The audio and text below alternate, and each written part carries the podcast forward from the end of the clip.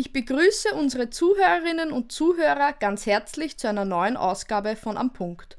Unser heutiges Thema ist das am 15.07.2021 im Bundesrat mit der erforderlichen Zweidrittelmehrheit angenommene Erneuerbaren Ausbaugesetz, kurz EAG, und im Besonderen die neu geschaffenen Erneuerbaren Energiegemeinschaften. Zur Erläuterung der wichtigsten Punkte dieses spannenden Gesetzespaketes darf ich meinen heutigen Gast, den Energierechtsexperten Dr. Dominik Kurzmann, Rechtsanwalt bei PHH Rechtsanwälte, herzlich begrüßen. Guten Tag, Herr Dr. Kurzmann. Guten Tag, Frau Helm, hier ist Dominik Kurzmann. Freue mich sehr, dass ich ähm, bei diesen oder dass ich zu diesem Podcast eingeladen worden bin und zu diesem sehr spannenden Thema sprechen darf. Dankeschön. Dann würde ich sagen, wir starten gleich ins Thema, keine Zeit zu verlieren. Was sind ganz grob die wesentlichsten Punkte des Erneuerbaren Ausbaugesetzes, kurz EAG? Vielleicht, wenn ich ganz kurz ausholen darf, äh, dass man die Zuhörer abholt. Das Erneuerbare Ausbaugesetz EAG äh, ist ein Gesetzespaket, das die Umsetzung der zwei, von zwei EU-Richtlinien gewährleisten soll, und zwar von der Erneuerbaren Energierichtlinie und von der Elektrizitätsbinnenmarktrichtlinie.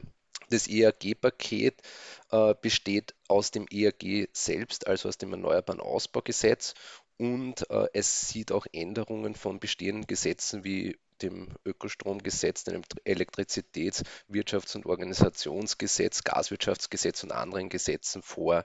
Vielleicht zum Abholen der Zuhörer.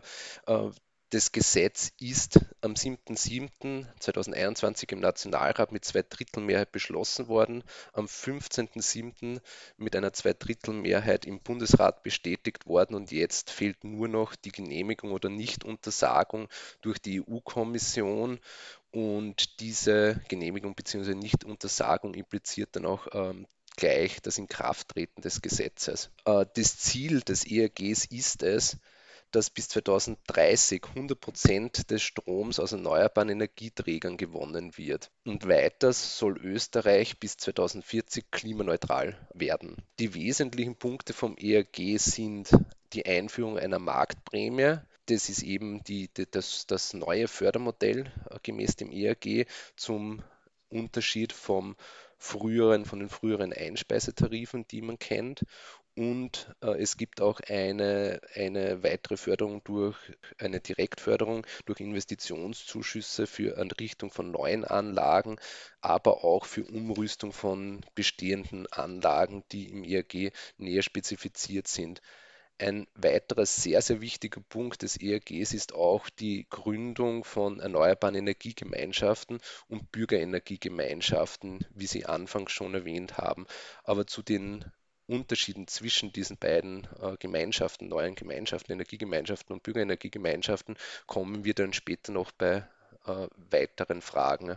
Ein weiterer wichtiger Punkt sind auch äh, Vereinfachungen bei Netzanschlüssen und Netzzugängen bei den Anlagen. Das sind jetzt mal die wesentlichsten Punkte, die im ERG normiert werden und äh, die die Energiewende gewährleisten sollen. Nun gleich weiter zu den Energiegemeinschaften. Was hat es mit den neu geschaffenen Energiegemeinschaften auf sich? Wie werden diese gegründet? Welche Rechtsformen sind möglich und zu welchem Zweck werden diese geschaffen? Dazu möchte ich ebenfalls einen groben Überblick geben über die zwei Formen äh, der Energiegemeinschaften, die mit dem ERG-Paket äh, ins Leben gerufen worden sind. Also es gibt die Erneuerbaren Energiegemeinschaften und die Bürgerenergiegemeinschaften. Vielleicht einmal äh, kurz herausgearbeitet die Unterschiede der beiden Formen und zwar eine erneuerbare Energiegemeinschaft ist eine Gemeinschaft, die Energie aus allen erneuerbaren Energiequellen erzeugen, verbrauchen, speichern und verkaufen kann. Im Gegensatz dazu ist die Bürgerenergiegemeinschaft äh, eine Gemeinschaft, die elektrische Energie also nicht beschränkt auf äh, oder nicht alle erneuerbaren Energiequellen umfassend äh, erzeugen, verbrauchen, speichern und verkaufen darf. Das ist einmal ein Unterschied, sprich einmal äh, alle erneuerbaren Energiequellen, auf der anderen Seite beschränkt auf elektrische Energie. Warum ist es so? Die erneuerbaren Energiegemeinschaften finden ihre Regelung im EAG, sprich auf alle äh, das ERG, das alle Energiequellen umfassen soll. Und die Bürgerenergiegemeinschaften finden ihre Regelung im LWOG, das für die Elektrizität, für das Elektrizitätswesen äh, die wesentliche Regelung ist. Neben diesem Unterschied äh, gibt es auch noch eine einen räumlichen Unterschied, sprich erneuerbare Energiegemeinschaften haben einen, einen Fokus auf Gemeinschaften in räumlicher Nähe. Die Bürgerenergiegemeinschaften sind räumlich nicht begrenzt, sprich es können auch solche Gemeinschaften über Bundesländergrenzen hinweg gegründet werden. Vielleicht noch ein wesentliches Thema obwohl die erneuerbaren Energiegemeinschaften einen weiteren Umfang haben, sprich alle erneuerbaren Energiequellen umfassen, wird es meiner Ansicht nach äh, in, in erster Linie oder in, im ersten Schritt einmal einen Hauptfokus auf, äh, auf den Bereich Strom geben. Dies sieht man auch, wenn man sich die Gesetzesmaterialien äh, zu den beiden Energiegemeinschaften durchliest, wo auch der Gesetzgeber davon ausgeht, äh, dass der der Strom, Bereich Strom der Hauptfokus ist, weshalb auch die Regelungen äh, zu erneuerbaren Energiegemeinschaften und Bürgerenergiegemeinschaften vom Gesetzeswortlaut sehr man kann fast sagen, deckungsgleich sind eben mit den, mit den Unterschieden, die hier herausgearbeitet werden. Wenn man jetzt, äh, wenn man sich das jetzt anschaut, die räumliche Nähe bei den erneuerbaren Energiegemeinschaften, äh, es ist jetzt möglich, dass bei so einer erneuerbaren Energiegemeinschaft sich Nachbarn zusammenschließen oder Photovoltaikanlagen, äh, Betreiber, die Photovoltaikanlagen auf, auf ihren Dächern installiert haben, sich zusammenschließen und im Rahmen von erneuerbaren Energiegemeinschaften das öffentliche Netz zu einem vergünstigten Netznutzungsentgelt, dem sogenannten neu eingeführten Ortstarif, nutzen. Bei den Bürgerenergiegemeinschaften ist es so, dass wir höhere Netzebenen benötigen im Bereich Strom und daher die und, und für höhere Netzebenen diese Ortstarife, sogenannten Ortstarife nicht gelten, weshalb der finanzielle Anreiz bei erneuerbaren Energiegemeinschaften natürlich größer ist und das auch dazu führen wird, dass erneuerbare Energiegemeinschaften meines Erachtens die Form, äh, die Gesellschaftsform sind, die sich durchsetzen wird. Eine Gemeinsamkeit von den beiden Gemeinschaften ist, sie sind beide für den, dafür zu errichten, dass sie äh, Umwelt-, Wirtschafts- und soziale äh, Gemeinschaftsvorteile ähm, generieren, sprich die Gemeinnützigkeit steht bei beiden dieser Formen im Vordergrund. Wie gesagt, äh, aufgrund der finanziellen Anreize wird sich meines Erachtens in der Praxis die erneuerbare Energiegemeinschaft durchsetzen. Vielleicht zu, der, zu dem Thema noch, rechts, welche Rechtsform ist die richtige für eine Bürgerenergiegemeinschaft und erneuerbare Energiegemeinschaft. Gemäß dem Gesetzeswortlaut können sowohl Energiegemeinschaften als auch Bürgerenergiegemeinschaften in Form von Genossenschaften, Kapitalgesellschaften, Personengesellschaften, Vereinen oder ähnlichen Gesellschaftsformen gegründet werden. Sprich, es gibt einen sehr, sehr weiten Kreis, in dem man sich bewegen kann und es ist jedem grundsätzlich selbst überlassen, welche Gesellschaftsform für ihn die beste ist. Wir haben uns erste Überlegungen äh, dazu gemacht, welche Gesellschaftsform objektiv gesehen die beste sein könnte. Wir haben dabei einen Blick auf Personengesellschaften, auf Kapitalgesellschaften wie eine GmbH und eine Aktiengesellschaft und auf Vereine geworfen, weil oft in der Praxis wird oft das oft in den Raum geworfen, dass ja Verein eigentlich die beste und einfachste Form ist, weil man es schnell gründen kann. Jeder kennt einen Verein und ja, und die, die Mitglieder können schnell ausgetauscht werden.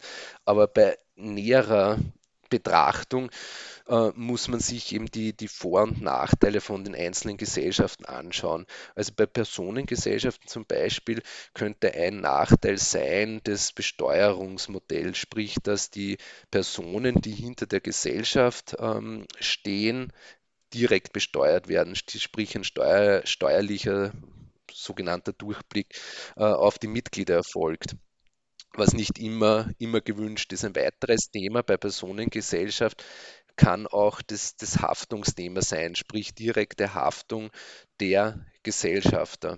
Was spricht gegen eine GmbH? Wir haben uns auch ebenfalls angeschaut, jeder Österreicher kennt äh, das Modell einer GmbH, aber eine GmbH hat für das Modell der erneuerbaren Energiegemeinschaft oder Bürgerenergiegemeinschaft einen wesentlichen Nachteil und zwar das Thema, wie kann ich Mitglieder aufnehmen, neue Mitglieder, wie kann ich Mitglieder austauschen. Wie man weiß, bei einer GmbH braucht man einen Notariatsakt für solche Gesellschaftswechsel, Gesellschafterwechsel.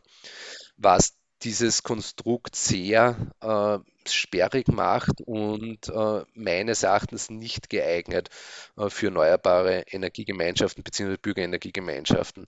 Bei einer Aktiengesellschaft wäre es natürlich einfacher, der Austausch bzw. das neue Hinzutreten von Mitgliedern.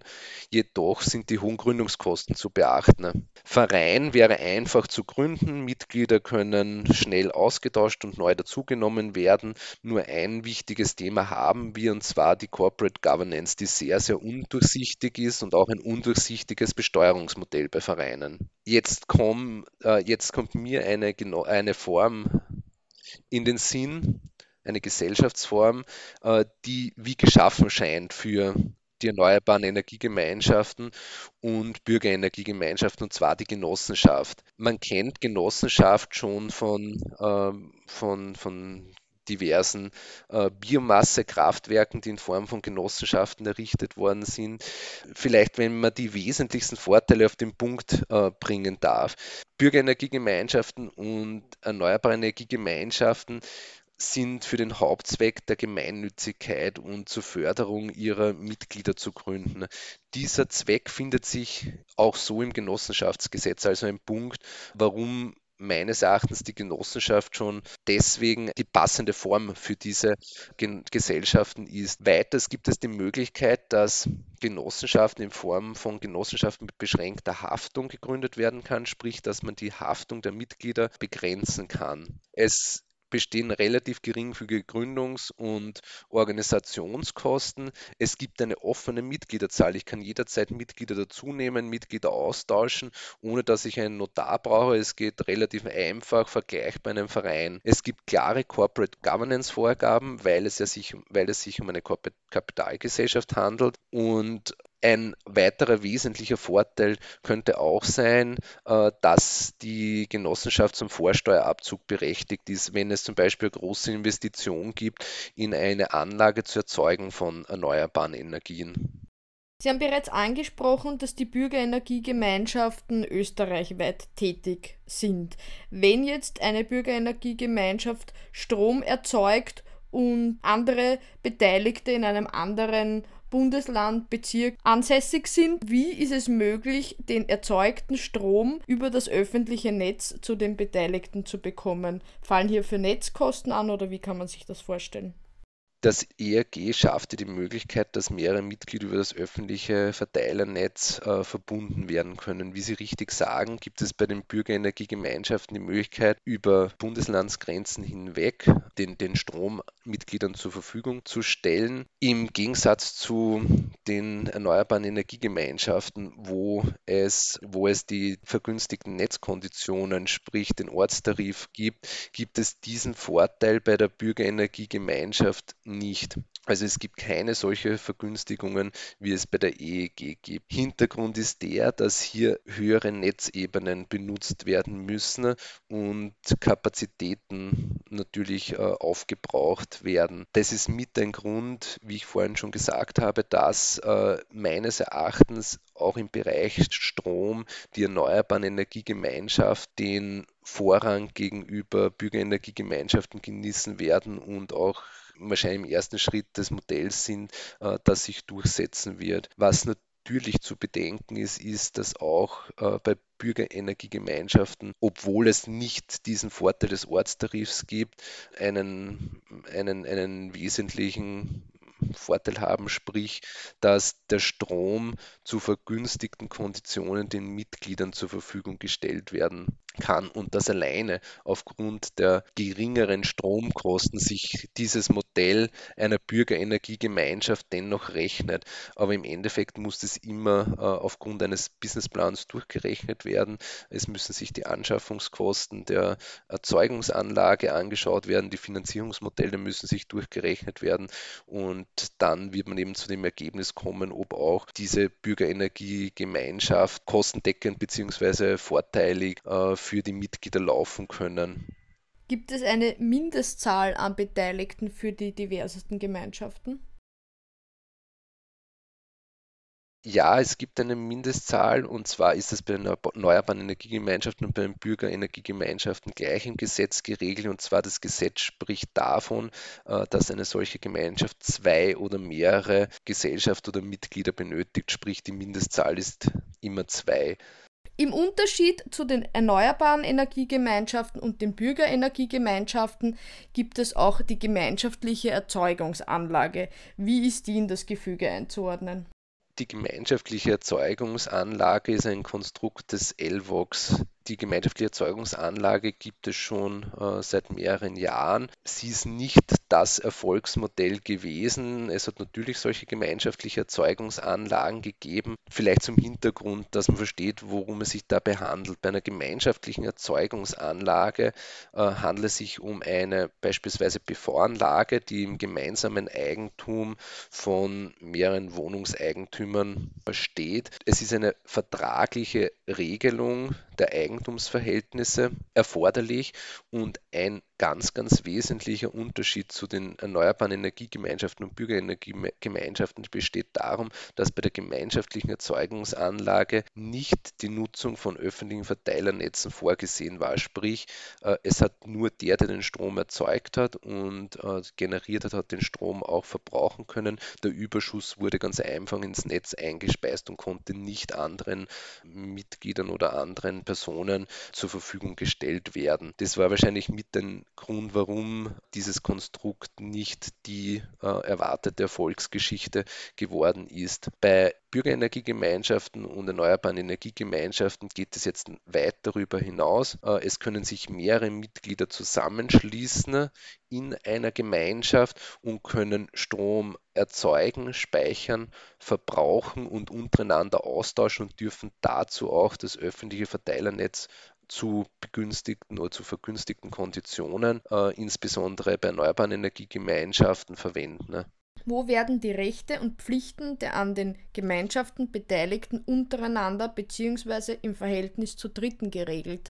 Die Rechte und Pflichten der Beteiligten untereinander sind vertraglich zu, regel, zu regeln. Das Kerndokument für diese vertragliche Regelung wird die Gründungsdokumentation einer erneuerbaren Energiegemeinschaft oder einer Bürgerenergiegemeinschaft sein, sprich eine Satzung, ein Gesellschaftsvertrag oder die Statuten dieser erneuerbaren Energiegemeinschaft oder Bürgerenergiegemeinschaft. Es kann natürlich auch andere schuldrechtliche Verträge geben, die darüber hinausgehende äh, Punkte, die die Mitglieder regeln wollen, regeln, wie zum Beispiel Syndikatsverträge, Geschäftsordnungen oder sonstige Verträge. Rechte und Pflichten im Verhältnis zu Dritten können beispielsweise aufgrund von gesetzlichen Bestimmungen entstehen. So, so gibt es zum Beispiel Auskunftspflichten für Förderungsbezieher, die im Gesetz, also im ERG normiert sind. Es gibt auch Pflichten im Zusammenhang mit der Beantragung von Förderungen. Es kann verlangt werden, dass Sicherungsleistungen bereitgestellt werden bei der Förderabwicklungsstelle. Es gibt Registrierungspflichten im Zusammenhang mit der Herkunftsnachweisdatenbank. Es gibt Rechte und Pflichten der EEGs und BEGs, die im, im LVOG geregelt sind. Ja, also kurz zusammengefasst, es gibt die verschiedensten gesetzlichen Grundlagen, aus denen Rechte und Pflichten äh, von erneuerbaren Energiegemeinschaften und Bürgerenergiegemeinschaften abzulesen sind. Ist für den Betrieb einer Erzeugungsanlage im Rahmen einer erneuerbaren Energiegemeinschaft oder einer Bürgerenergiegemeinschaft eine Konzession erforderlich? Für den Betrieb einer Erzeugungsanlage im Rahmen einer erneuerbaren Energiegemeinschaft oder Bürgerenergiegemeinschaft ist einmal grundsätzlich keine Konzession erforderlich. Äh, eine, an eine Konzession wäre beispielsweise zu denken, wenn eine erneuerbare Energiegemeinschaft oder Bürgerenergiegemeinschaft auch ein Verteilernetz betreiben möchte. Dann braucht man eine Konzession. Was man auch bedenken muss, dass eine erneuerbare Energiegemeinschaft oder Bürgerenergiegemeinschaft als Elektrizitätsunternehmen im Sinne vom Elektrizitätswirtschaftsgesetz gewertet werden kann unter gewissen Voraussetzungen. Daraus ergeben sich dann natürlich Rechnungslegungspflichten, Auskunftspflichten, Meldepflichten und sonstige Pflichten gemäß dem LWOG. Darüber hinaus ist natürlich zu bedenken, dass eine erneuerbare Energiegemeinschaft oder Bürgerenergiegemeinschaft Anlagen errichtet, zum Beispiel eine PV-Anlage und äh, bei der Errichtung von solchen Anlagen müssen natürlich gewisse Vorgaben eingehalten werden, sprich öffentlich-rechtliche Bewilligungen, äh, die für die Errichtung und den Betrieb der Erzeugungsanlage notwendig sind, müssen eingeholt werden. Zum Beispiel eine, äh, eine LWOG-Genehmigung, eine naturschutzrechtliche Genehmigung und so weiter und so fort. Was natürlich auch sein kann, je nach dem, dem genauen Tätigkeitsbereich einer solchen Gemeinschaft ist darauf zu achten, beachten, ob noch zusätzlich eine Gewerbeberechtigung nach der Gewerbeordnung notwendig ist. Aber das muss sich im Detail äh, angeschaut werden. Gibt es einen Kontrahierungszwang des Netzbetreibers mit dem Anlagenbetreiber? Wenn man sich jetzt den Bereich Strom anschaut, ist es so, dass es grundsätzlich einen Kontrahierungszwang gibt, aber es gibt im Gesetz explizit ausgeführte Gründe, wo der Netzzugang verweigert werden darf. Das sind wenige äh, Gründe und zwar zum Beispiel bei Störfällen beziehungsweise wenn es mangelnde Netzkapazitäten gibt.